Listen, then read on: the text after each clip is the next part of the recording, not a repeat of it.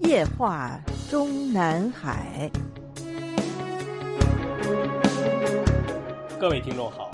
欢迎收听自由亚洲电台的《夜话中南海》栏目，我是节目撰稿人和播讲人高鑫。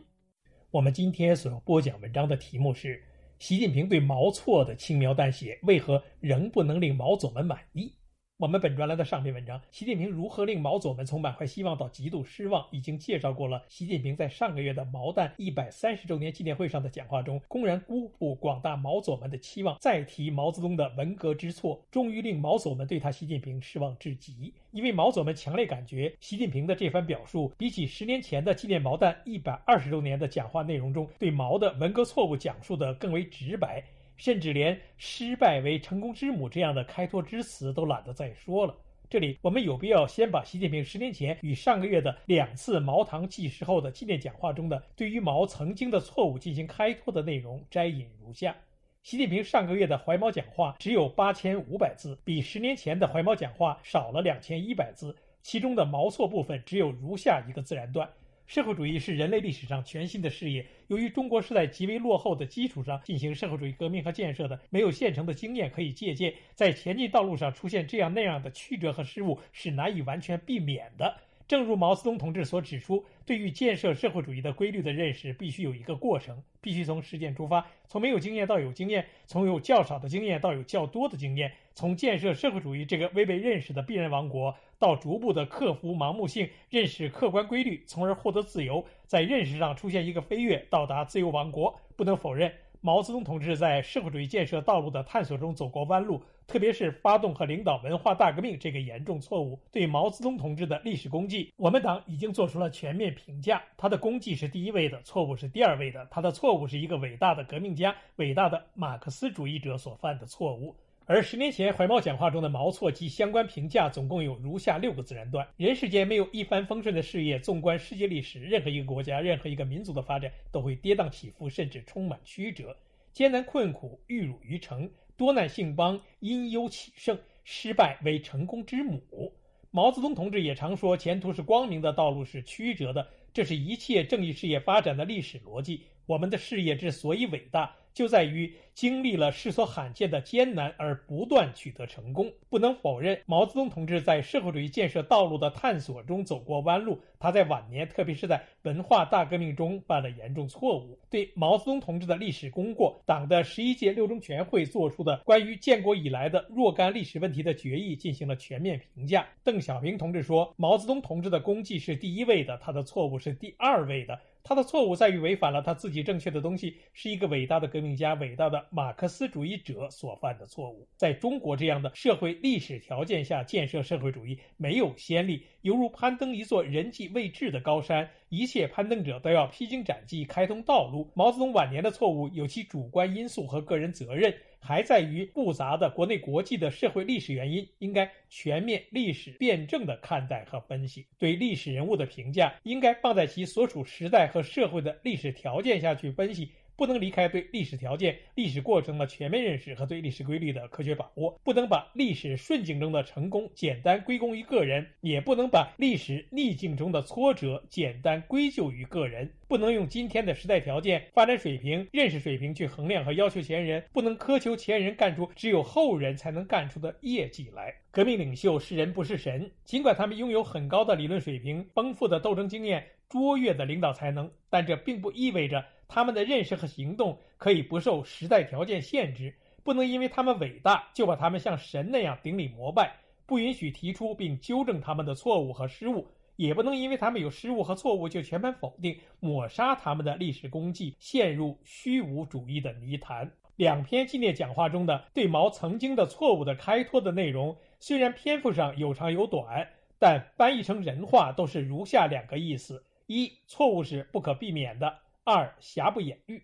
不过呢，前后十年间的两次怀毛讲话中，相关毛错的叙述还是有几处比较重要的区别。其一是在十年前的讲话中，如实叙述对毛泽东的瑕不掩瑜的评价是邓小平的一锤定音，而十年后的习近平则是不提邓小平的名字，把同样叙述内容变成了我们党已经做出了全面的评价。需要特别关注的是，习近平在十年前的怀毛讲话中，前后四次提及邓小平的名字，也提到了江泽民和胡锦涛的名字。但在上个月的这份讲话中，从头到尾都没有提一次邓小平，当然更不会提及江泽民和胡锦涛。第二个区别是，十年前的怀毛讲话中，习近平不惜笔墨，反复论述有成功就必须有失败，要成就就必须先犯错误，前进的过程不可避免弯路。而十年后的这新一次讲话，对毛错的不可避免论论述从简，很不到位。第三个区别是，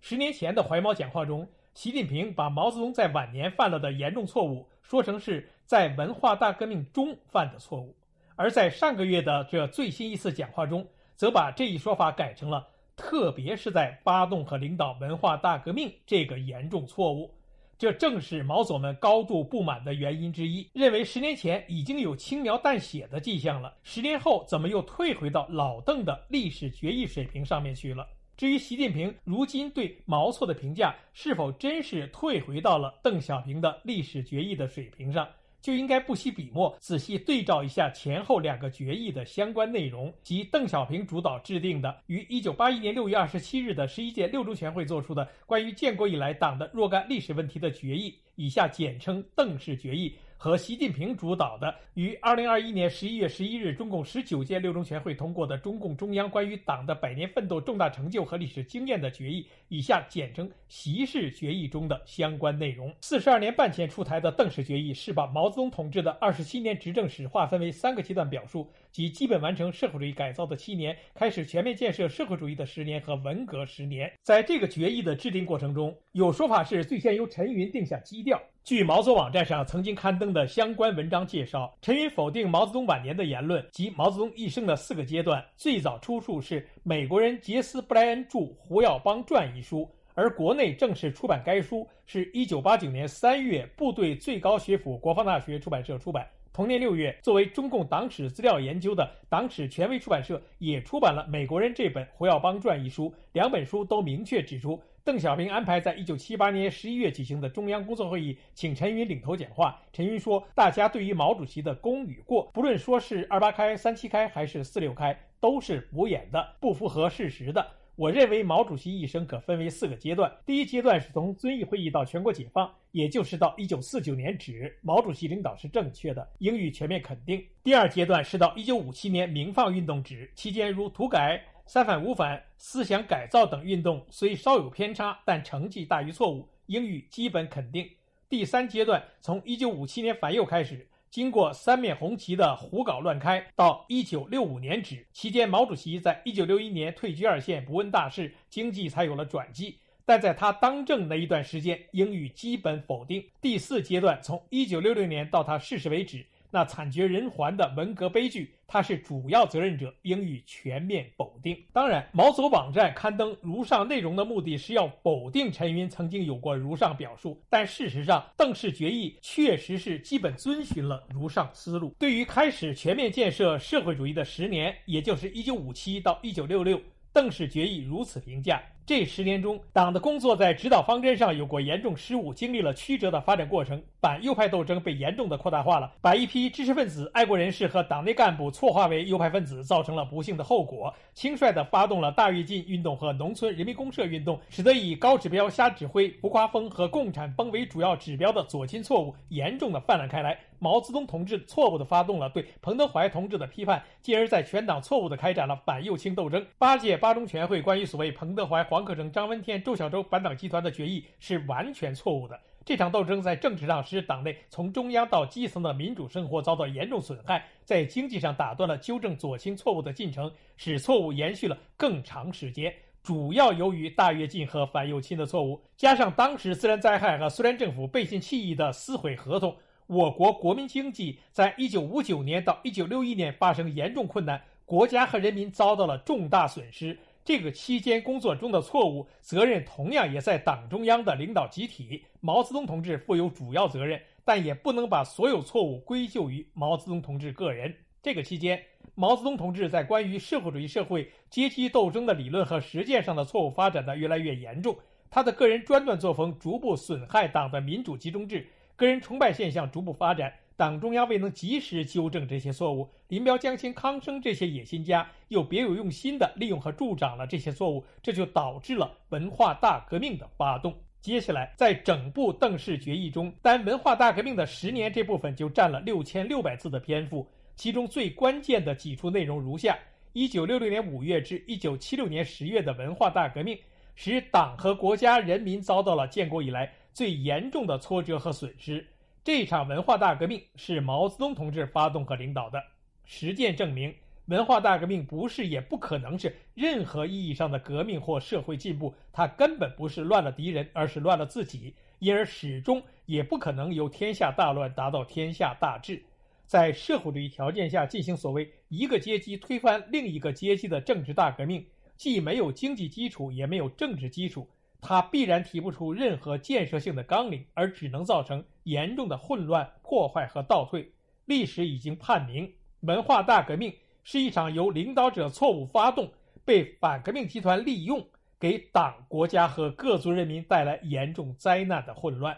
对于文化大革命这一全局性的长时间的左倾严重错误，毛泽东同志负有主要责任。但是，毛泽东同志的错误。终究是一个伟大的无产阶级革命家所犯的错误。文化大革命所以会持续十年之久，除了前面分析的毛泽东同志领导上的错误这个直接原因以外，还有复杂的社会历史原因。长期封建专制在思想政治方面的遗毒仍然不是很容易肃清的，种种历史原因又使我们没能把党内民主和国家政治社会生活的民主加以制度化、法律化，或者虽然制定了法律却没有应有的权威，这就提供了一种条件，使党的权力过分集中于个人，党内个人专断和个人崇拜现象滋长起来，也就使党和国家难于防止和制止文化大革命的发动和发展。邓氏决议中对毛泽东严重错误的轻描淡写，首先就体现在把邓氏决议中的毛泽东执政三阶段揉搓成了一个完成社会主义革命和推进社会主义建设阶段，然后就是把邓氏决议中涉及毛错的整个上万字内容缩略成了如下几句。遗憾的是，党的八大形成的政治路线未能完全坚持下去。先后出现大跃进运动、人民公社化运动等错误，反右斗争也被严重扩大化。面对当时严峻复杂的外部环境，党极为关注社会主义政权巩固，为此进行了多方面努力。然而，毛泽东同志在关于社会主义社会阶级斗争的理论和实践上的错误发展的越来越严重，党中央未能及时纠正这些错误。毛泽东同志对当时我国阶级形势以及党和国家政治状况做出完全错误的估计，发动和领导了文化大革命。林彪、江青两个反革命集团利用毛泽东同志的错误，进行了大量祸国殃民的罪恶活动，酿成十年动乱，使党、国家、人民遭到新中国成立以来最严重的挫折和损失，教训极为惨痛。仔细读吧，不难发现，习氏决议中不但用党中央未能及时纠正这些错误作为毛泽东发动和领导文革的客观原因，而且故意把十年内乱的主要成因说成是林彪和江青集团利用毛泽东错误祸国殃民的结果。但是，习近平对毛错的如此轻描淡写，依然没能满足毛左们的需要。因为毛左们的基本立场就是肯定文革，至少也必须肯定文革的大方向是正确的。更多的介绍和分析内容，留待我们本专栏下篇文章继续进行。听众朋友们好，我们今天的夜话中南海节目就播讲到这里，我是节目的播讲人和撰稿人高鑫，谢谢各位收听，我们下次节目再会。